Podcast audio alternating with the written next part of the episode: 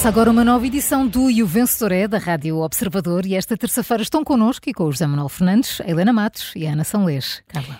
E hoje vamos às demissões e às portas fechadas na saúde, à falta de meios da UTAU, mas claro que também fazemos o balanço da entrevista de ontem à noite de António Costa. Uh, Ana, como é que esteve o Primeiro-Ministro? Esteve muito tempo. Muito uh, tempo. Houve muito imenso tempo, houve muito António Costa ontem nas nossas vidas, não só na entrevista, foi o, o dia todo, uh, foi, foi preenchido por uh, António Costa. Não sei se também ficaram com essa sensação de que o país ontem foi um bocadinho o divã que Costa certamente precisa uh, depois deste último mês. António Costa precisa de falar, precisa de deitar cá para fora. E aliás, uh, até disse na coisa. entrevista que tinha mais tempo, não é? Que neste momento já. Exatamente, já agora que está a gestão tem imenso tempo para falar. Uh, espero que não, não aproveite a campanha uh, para fazer muitos desabafos, até em prejuízo do, do seu próprio partido. Um, e, e, pronto, e começou com aquelas declarações fortíssimas à CNN, logo de manhã, é? a tirar a Marcel e, e a PGR. Uh, ah, no momento de, de, de, televisão que acho que deve ter feito inveja à alta definição, porque agora já sabemos qual seria a resposta à pergunta de alguém lhe deve pedir desculpas. António Costa acha que sim, que lhe devem pedir desculpas. Uh, depois tivemos a despedida do Parlamento e, por fim, a tal, a tal longa e muito interessante entrevista. Um, e eu acho que Costa está furioso, né, naquelas fases de, de, aceitação do desgosto, como nas relações amorosas, até pode ter uh, começado com a mágoa um, e com a tristeza, como admitiu, uh, mas eu vejo Costa furioso, irritado, quer vingança, tem os seus alvos bem, bem definidos. Um, até e, e, espero, quer dizer, não espero nada porque não, não é por mim, mas acho que pelo próprio, pelo próprio António Costa e pelo partido espero que se mantenha discreto do, durante a campanha e, e não use a estratégia da vitimização, mas, mas ao dizer que só espero que das eleições do próximo dia 10 resulte uma situação mais estável do que a que tínhamos, eu não sei se foi irónico, foi uma frase que me fez rir muito, mas parece que já está a preparar os argumentos para o pós-eleições e para uma instabilidade que, que daí poderá sair. Uh, mas, mas, no geral, eu acho que ninguém que ninguém que tenha ouvido o Primeiro-Ministro ontem ficou com a sensação de que aquilo é um político conformado e pronto a ir embora e a arrumar as botas, não é? Não há ali nenhuma postura de, de quem está preparado para se ir embora. Uh, Costa quer que, que o caso resolva muito depressa, segundo o próprio, não é? E acredita que vai acabar com uma, ou com uma não acusação ou com absolvição, arquivamento. E porque a mim parece-me que ele quer voltar rapidamente. Acho que ninguém acredita que isto se vá resolver com uma, com uma grande celeridade, mas António Costa já terá na cabeça uma série de, de cenários possíveis para o seu futuro. Eu ouvi um político em campanha hum. pura, com ataques à oposição, e, e, uma campanha até mais eficaz do que, acho que, de qualquer um dos candidatos à sua sucessão. Um, do que temos visto, bem, a José Luís Carneiro falta-lhe o carisma, Pedro Nuno Santos falta-lhe aquela capacidade que Costa assumiu ontem quase como um defeito seu para a engolir as emoções de vez em quando. Ontem de manhã ouvimos Pedro Nuno Santos aqui na Rádio Observador, como já nos habituámos a ouvi-lo, a ceder facilmente à irritação, com aquele discurso crispado, mais do que à defesa propriamente dita do, um programa e de ideias e de medidas uh, para o país, em que treme um bocado, vacila nos números. E acho que a ambos os candidatos faz falta uma dose de, não digo costismo, mas de costização, e é em questões diferentes. As Elis Carneiro, enfim, não se pode ganhar o que não se tem. Uh, e a Pedro Nuno Santos também tem claramente orgulho em ser como é na política. Ele diz que é muito frontal, que, que é uma coisa que se ouve muito em concorrentes de reality shows. Eu não sei se isto se abona a favor de Pedro Nuno Santos. Um, mas acho que qualquer militante e simpatizante do PS que tenha ouvido ontem a entrevista de Costa deve ter pensado: bem, entre José Luís Carneiro e Pedro Nuno Santos, uh, será que não dá para votar em Costa outra vez? Porque acho óbvio que o PS vai sentir muito a falta de ser o líder, vai haver uma espécie de período de, que o partido ficará um pouco órfão até, e nenhum dos candidatos tem a preparação de António Costa, nem sequer a esperteza de António Costa, isso viu-se muito bem ontem. Claro que toda a experiência é um fator determinante, mas mesmo retirando essa bagagem, esse currículo há características que são inatas e que não estão lá. E Costa tem muitos defeitos, mas também tem esse mérito, eu acho que deve ser reconhecido e acredito que isso vai ter reflexo também nas urnas um, no próximo dia 10 de março. Portanto, uh, posto isto, eu vou posto dar uma isto. positiva a António Costa. Sim. Vou dar uh, um 13 uh, e o aviso, não sei se estará a ouvir, não se esqueça de dar os parabéns ao Presidente da República, antes já. da meia-noite. Então já são 8h42, o Presidente da República já deve ir já para aí com 4 horas de atividade deste dia, não é? exato, exato. E, dá, e pelos vistos dá valor a que lhe dê os parabéns às primeiras horas da manhã, portanto Portanto, é melhor, fica o aviso. É melhor aproveitar. e se... parabéns já agora também. Claro, parabéns ao Presidente. Que não se estrague aquela relação por isto. um claro, aquela, aquela relação sólida.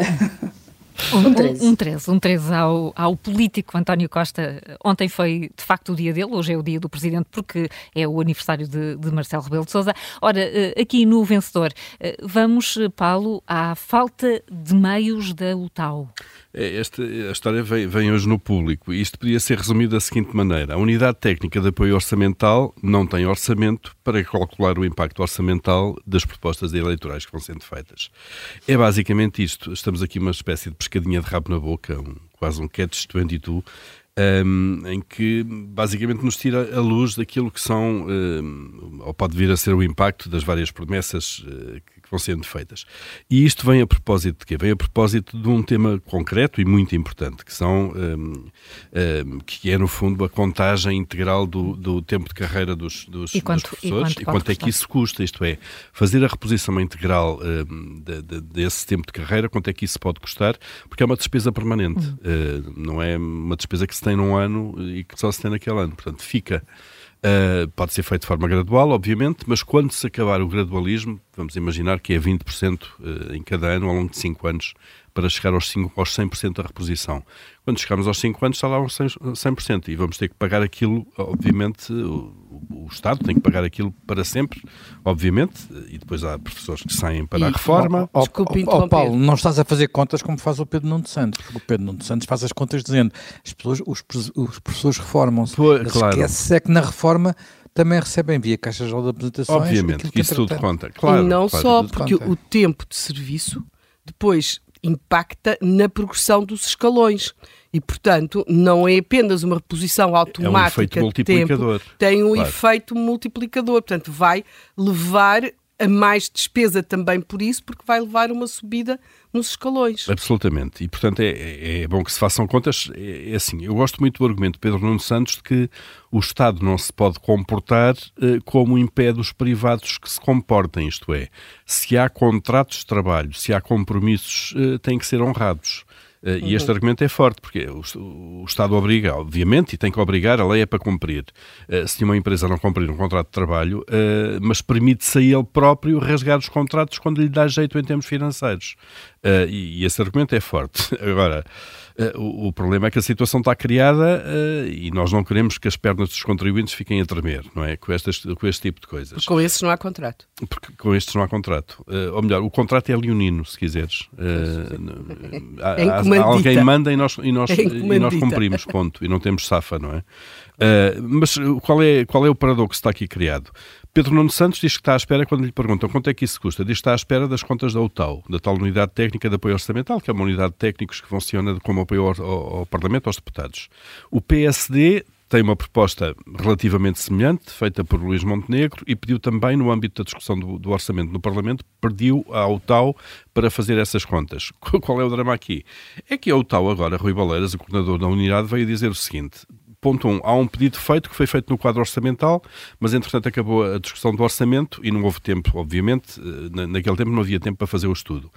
Pergunta duas coisas. Uh, primeiro, é preciso esclarecer se o Parlamento mantém um interesse neste estudo que foi feito originalmente pelo PSD. Segundo, se houver interesse do Parlamento, é preciso reforçar os recursos humanos, porque nós não temos meios, nós do TAU não temos meios para fazer estas contas.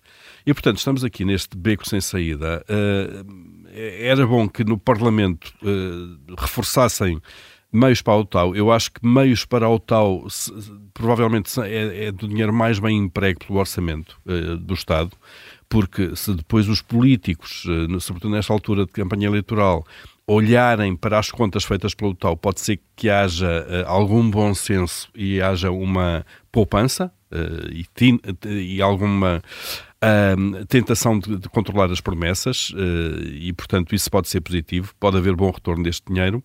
Uh, porque se isto não acontecer, o que vai acontecer é que vamos andar num leilão uh, de contas uh, absolutamente incertas, ou, ou, contas de merceeiro que saem sempre furadas, um, e vamos estar basicamente a ir a eleições, a duas eleições, primeiro no PS e depois no país, com propostas destas. Uhum. São propostas na casa das largas centenas de, de milhões de euros ou milhares de milhões de euros. Atenção que a promessa depois de Pedro Nuno Santos já já é passa dos professores para toda a função pública, claro. repor os tempos de contar, porque obviamente depois são, são reivindicações legítimas, Sim. como é evidente, não é?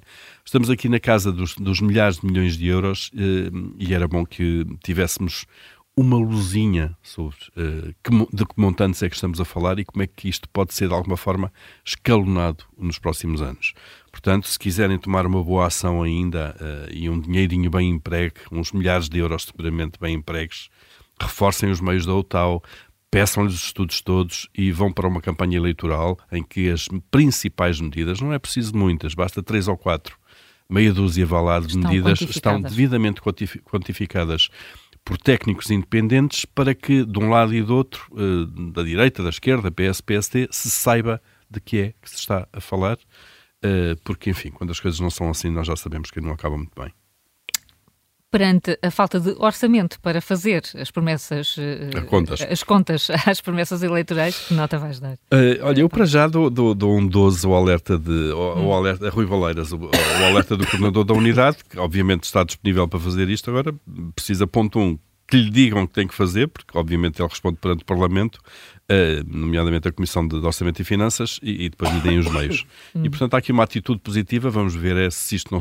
não cai em saco roto e, e se, se, a carta chega a Garcia. Para já, o, o alerta vale um 12 uh, por parte do Paulo. Seguimos então para a saúde, José Manuel, uh, ontem com o anúncio da demissão da Presidente do Santa Maria, do Hospital Santa Maria. É verdade, é verdade, Carla. É, é, é, eu acho que esta demissão tem bastante significado. Tem bastante significado por várias ordens de razões. Primeiro que tudo, é, a Presidente de Santa Maria, portanto, Ana Paula Martins, tinha sido, digamos, uma. Foi a primeira, dire, a primeira presidente de um, de um hospital, do SNS, do Hospital EPE, a ser eh, nomeada, logo é o maior hospital do país, uma das primeiras decisões da direção executiva e eh, com e um sinal que na altura parecia muito muito positivo porque era alguém que tinha sido enfim tinha uma carreira académica e profissional eh, acima de toda a dúvida não é portanto foi bastonária da ordem dos farmacêuticos era professor catedrática portanto e eh, para além disso tinha tinha tem julgo que ainda é eh, militante do PSD chegou a ser dirigente nos, nos anos de, de, de, Rui Rio. Portanto, havia aqui uma indicação por parte da direção executiva do, do, do SNS que ia privilegiar a competência e não o cartão de, de, de, militante. A vida de Ana Paula Martins à frente de Santa Maria não foi fácil, porque tinha vários dossiês complicados para, para gerir, talvez aquele que deu mais eh, que teve mais enfim, repercussão pública foi, foram as obras nos blocos de obstetrícia que levaram ao encerramento e à admissão de, eh, de alguns médicos conhecidos, enfim, um tema controverso e difícil. Uh, teve também que gerir esta história das gêmeas e foi e não hesitou em abrir, abrir um inquérito a saber o que é que tinha passado no seu próprio hospital antes dela lá chegar. E agora fez algo que habitualmente não acontece na administração pública. Houve uma decisão de tutela com que ela não concorda, uma decisão que se traduziria aparentemente em dar ainda mais poder do que ela já tem, porque seria transformá-la em presidente da administração da nova ULS, que incluirá o Santa Maria, portanto, os hospitais de Lisboa, Lisboa Central, Lisboa Norte, acho que é Lisboa Norte. Uh, mas ela disse que há uma solução com que não concorda, as ULETs não lhe parecem ser a boa solução para gerir o, sistema o, o Serviço Nacional de Saúde, uh, provavelmente tem boas razões para isso, ela já está à frente de uma empresa com 6.600 funcionários, Uh, mas que apesar de tudo está circunscrita ao Conselho de Lisboa, e se agora passasse a gerir, a, ULS, ia passar a estar em frente de uma empresa que incluía centros de saúde do Conselho de Mafra. Eu estou, não, não, não, estou a ler mal, estou a dizer que, incluiria, que incluirá centros de saúde do Conselho de Mafra. E ela acha que esta forma de integrar hospitais e centros de saúde colocar lá uh, um gestor à frente não é forma de gerir o Serviço Nacional de Saúde, dá os exemplos de, considera que os exemplos eh, até agora testados não provaram bem e, portanto, em vez de ficar a ruminar, demitiu-se. Fez aquilo que em Portugal, na administração pública, é extraordinariamente raro e que habitualmente só fazem quem não está ali pendurado uh, num, num emprego. Eu não sei quanto é que ela. Uh, enfim, quais são os rendimentos de, de Ana Paula Martins, Uh, provavelmente até terá perdido dinheiro para ir, ao ir para Presidente da Administração do Santa Maria, uh, mas independentemente, mas para além disso, acho que é, um, é também relevante que ela tenha batido com a porta hum. num país onde nos habituamos a que toda, uh, olhem, é que as pessoas amochem, como se, como se dizia no liceu, no tempo em que ela, estava, em que ela andava. Ela não amochou e demitiu-se. Portanto, vou-lhe dar, vou dar um 15 por esta, por esta atitude. Por esta, por esta atitude de, da Presidente do, do Hospital Santa Maria. Um outro hospital em Lisboa, a maternidade Alfredo da Costa, não está a receber uh, grávidas encaminhadas uh, pelo INEM e isso Ou merece seja, a tua nota. Se não recebe grávidas encaminhadas pelo INEM, recebe quais grávidas? Aquelas que vão pelos seus próprios meios? Não sei. Não sei. Nem isso. Até porque, na verdade, desde há muitos anos que, que a intenção era que as, as grávidas chegassem devidamente encaminhadas. Portanto, é claro que há sempre mulheres que estão internadas porque são gravidezes uhum. de risco. Uh, há mulheres que passam uma parte até de gravidez internadas, são uma exceção. E, a, e, a, e, esta maternidade tem muitas situações dessas. E esta maternidade tem muitas situações dessas. Agora, é assim, eu hoje vou começar ao contrário. Portanto, eu dou 20 às grávidas neste momento de Portugal. Eu estive grávida quatro vezes, não imagino o que será não saber onde é que se vai ter o parto, ainda menos consigo conceber chegar a um sítio que tem uma maternidade e dizerem-me que não me atendem, como está a acontecer, uh, e que terei de ir para outro hospital, que fica, que aliás aconteceu, Santarém Abrantes, e que terei de ir para outro hospital, e, e depois rezando para quando chegar a outro hospital que me atendam, não é? Portanto, acho que não acho que quem esteve em trabalho de parto, e uh, eu tenho uma noção muito benévola do que é um parto, não é nada uma coisa apocalíptica como se vê nos filmes, mas é uma coisa que precisa de segurança e foi isso que se deu às mulheres quando, quando aliás, durante décadas defendeu a hospitalização do parto e, simultaneamente, e isso é uma coisa que marcou muito a minha geração, a ideia de que no SNS o serviço de hotelaria podia ser pior, mas que havia uma muito maior segurança para as mães e para os seus filhos, porque uh, uma das coisas que se colocava muitas vezes é que havia sítios, nomeadamente no privado, em que havia boas condições para as mães, mas depois, se alguma coisa não corresse tão bem com o bebê, ele teria de seguir. E a minha geração conheceu vários casos desses, em que a mãe ficava no privado e depois o bebê, porque alguma coisa não estava bem, acabava por ter de ser encaminhado para um hospital público. E, portanto, eh, eu, para mim, tudo isto é uma espécie de mundo ao contrário, é, é mesmo um problema geracional Uh, eu não consigo conceber o que é isto. Não consigo conceber como é que uh, as pessoas continuam a andar por aí, a conseguir falar com os jornalistas, o ministro Manuel Pizarro a dizer que, pronto, há uns casos que correm menos bem, mas como menos bem? Menos bem, quer dizer, uma pessoa está em trabalho de parte, chega, não, não a atendem e, e este homem diz que correu menos bem. Ele tem noção do que é? Quer dizer, isto é uma das coisas. Não, se, o SN, se, o SNS funciona bem assim como eles dizem, então pode ser este modelo, que se fechem aquelas urgências todas. Pronto, agora, há aqui outra coisa também. Vão 20 para as grávidas, para as suas famílias, para elas, para os seus filhos e tudo isso. A outra questão uh, que se me coloca é, eu quero saber onde é que estão aquelas pessoas que em abril de 2012 organizaram uma coisa que se chamava Um Abraço à MAC e que, queriam, e que diziam, eu nasci aqui. Eu nasci aqui. A MAC não pode fechar. Vamos dar abracinhos à MAC. Eles deram abracinhos, eles puseram coisinhas de crochê, eles, eles pulavam, dançavam, faziam assim uns pinotes, umas coisas, umas performances. Onde é que estão? Para onde é que lhes foi impulso? Esse pulso afetivo para com a MAC. Recordo que em abril de 2012 Portugal tinha um governo que não era socialista e esse governo considerou que, por uma uh, organização de recursos, a MAC não faria sentido manter-se a funcionar e, portanto, seriam transferidos os seus serviços uh, para Até 2015. Helena, não era só para, não era só para a organização de recursos, é porque o Sim. modelo de maternidades Sim. dedicadas é um modelo que está ultrapassado, uma Sim. vez que quando acontece um problema com a mãe, que às vezes acontece, não é, não é só com o nasciturno, é, é, muitas vezes é preciso chamar o INEM Sim. para levar a mãe para um hospital especializado. Portanto, hoje em dia o modelo do, dos sistemas de saúde são maternidades integradas, integradas em hospitais. Em hospitais. E, portanto, não é o modelo da MAC, não é? Não, não é. Um é. modelo antigo, não, antigo. Não é. O edifício é lindíssimo. O edifício é lindíssimo. Sim. Já, já Fica num belo sítio de Lisboa. o edifício é muito bonito, mas de facto Uh, não é apenas por uma questão arquitetónica, tem vários constrangimentos e hoje em dia uh, este modelo que o Zé Manuel estava aqui a referir está mais, uh, é, é, considerado mais seguro e mais, mais eficaz. E, portanto, aquilo que nós temos é perceber como é que nós muitas vezes vivemos campanhas que pressionam o poder político. Eu recordo que o governo Passos Coelho Paulo Portas acabou por desistir dessa intervenção na MAC. Parecia que havia uma enorme mobilização em torno da MAC, mas agora que a MAC de facto está de portas fechadas e não recebe grávidas, não está a receber grávidas, uh, não há qualquer mobilização. Isto diz-nos muito também sobre o país que somos e sobre quais os setores políticos conseguem ter rua. E, portanto, sabendo como o poder político é pressionado pela rua, eu acho que eh, talvez alguns dos protagonistas políticos tenham de pensar que ao virem para a rua também dar abraços e beijinhos àquilo que querem defender, ou então nunca conseguirão uh, promover as suas causas. Logo, uh, portanto, vindo para as grávidas Sim. e um procura-se urgentemente as pessoas que deram abracinhos à máquina em abril de 2012.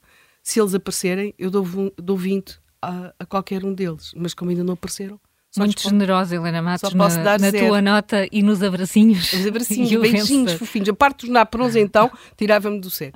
Amanhã mais um e o vencedor é. Até amanhã. Até amanhã.